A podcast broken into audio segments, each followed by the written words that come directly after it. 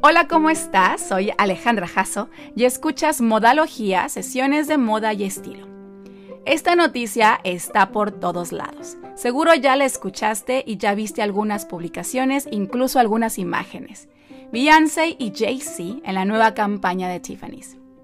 En esta sesión te voy a platicar la historia de Tiffany Company, la joyería americana más famosa del mundo. Y sí, más sobre el diamante que usó Beyoncé. Comenzamos.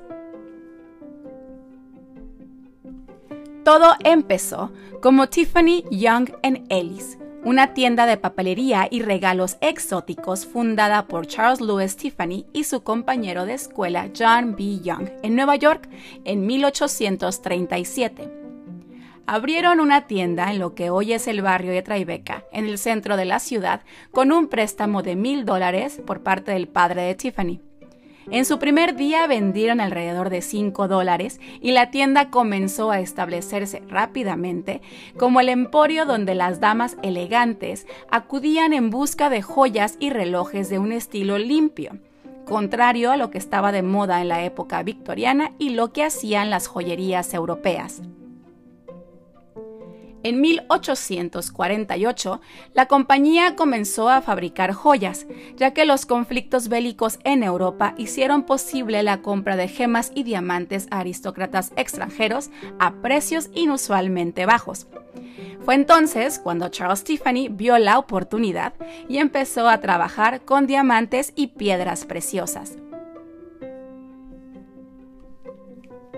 Por la década de 1850, la compañía estaba en camino a convertirse en uno de los principales plateros del mundo. Para satisfacer la demanda de la Sociedad Victoriana de Bienes de Plata, compraron la operación de un destacado platero de Nueva York, John C. Moore. Esta adquisición estableció a la plata como patrimonio industrial de la compañía, Además, fue la primera empresa estadounidense en adoptar el estándar de plata británico, de usar solo metal con una pureza del 92%. En esa misma década, Young, el socio fundador, se retiró en 1853, quedando a cargo Charles, quien acortó el nombre a lo que hoy conocemos como Tiffany Company. Con este cambio dejó atrás la papelería, los regalos peculiares y se enfocó solo en joyería. La marca seguía aumentando su popularidad como referente de calidad y diseño en la elaboración de joyería, y la prensa tomó nota. Incluso llamó a Charles Tiffany el rey de los diamantes, cuando conmocionó al mundo comprando un tercio de las joyas de la corona francesa Después de eso, Tiffany tomó su lugar como el más grande de los joyeros de América. Tocaba el turno de conquistar el resto del mundo, así que, para adquirir relevancia mundial, participó en la Exposición Universal de París de 1867, donde la empresa recibió el Gran Premio de la Plata, otorgado por primera vez a una compañía extranjera. Su apertura a nuevas ideas ayudó a Tiffany a cimentarse como referente de estilo y calidad de alta joyería. Una de las innovaciones que contribuyó a esto fue introducir el uso de gemas preciosas de colores a sus diseños. En 1876, Tiffany adquiere del gemólogo Frederick Kunz una turmalina excepcional. Más tarde, el Dr. Kunz se une a la compañía y colabora con Charles en la obtención de las mejores piedras preciosas de América y el resto del mundo para la clientela exclusiva de Tiffany Company. Y llegamos al diamante del que hemos estado escuchando y viendo en Beyoncé. En 1877 aparece uno de los diamantes amarillos más grandes y finos en una mina de Sudáfrica con 287.42 quilates y es comprado por Tiffany por 18 mil dólares. Bajo la dirección del Dr. Kunz, el gemólogo, el diamante fue cortado en forma de cojín brillante con un peso de 128.54 quilates, con una cifra no antes vista de 82 facetas creando así una joya que brillaba como si fuera iluminada por una llama interior. El Tiffany Diamond, como hoy se le conoce, tiene un valor aproximado de 30 millones de dólares y sentó el precedente de la empresa de que el corte para la brillantez es más importante que el tamaño de la gema. El diamante amarillo perdió casi 160 quilates en el proceso de corte. Este es un estándar de Tiffany Company que mantiene hoy en día. Fue así como en 1878 el vínculo entre las joyas de Tiffany y los mejores diamantes del mundo quedó cimentado. Solo cinco mujeres y en cinco ocasiones especiales han utilizado el increíble diamante. La pieza tuvo su debut en 1957 con la socialite Mary Whitehouse en un baile benéfico organizado por Tiffany Company. En 1961 es prestado a la actriz Audrey Hepburn para el cartel promocional de la película Breakfast at Tiffany's, obvio. En 2019, Lady Gaga lo usó para la ceremonia de los premios Oscar de ese año. Y antes que Beyoncé y la nueva campaña de la empresa, la actriz Gal Gadot lo utilizó en la película Muerte en el Nilo de Agatha Christie. Puede que esto no lo sepas, porque realmente no se ha publicitado mucho.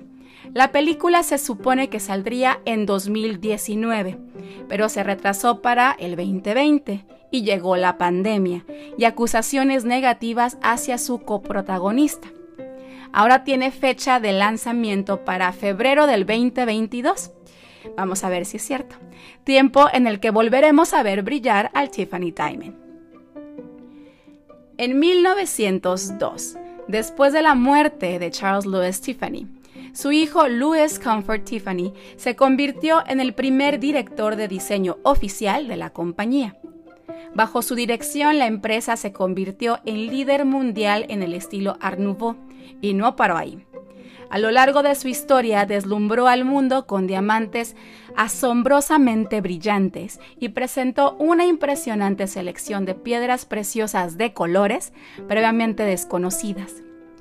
Igualmente la marca ha trabajado con diseñadores de joyas visionarios, incluidos Elsa Peretti, Paloma Picasso y Jean Chamblerger, quien también colaboró con la diseñadora Elsa Schiaparelli. Ahora te cuento sobre su icónico color, conocido como Tiffany Blue. Este fue seleccionado por el fundador Charles Louis Tiffany para la portada del Blue Book, el catálogo anual de Tiffany de las joyas hechas a mano, publicado por primera vez en 1845.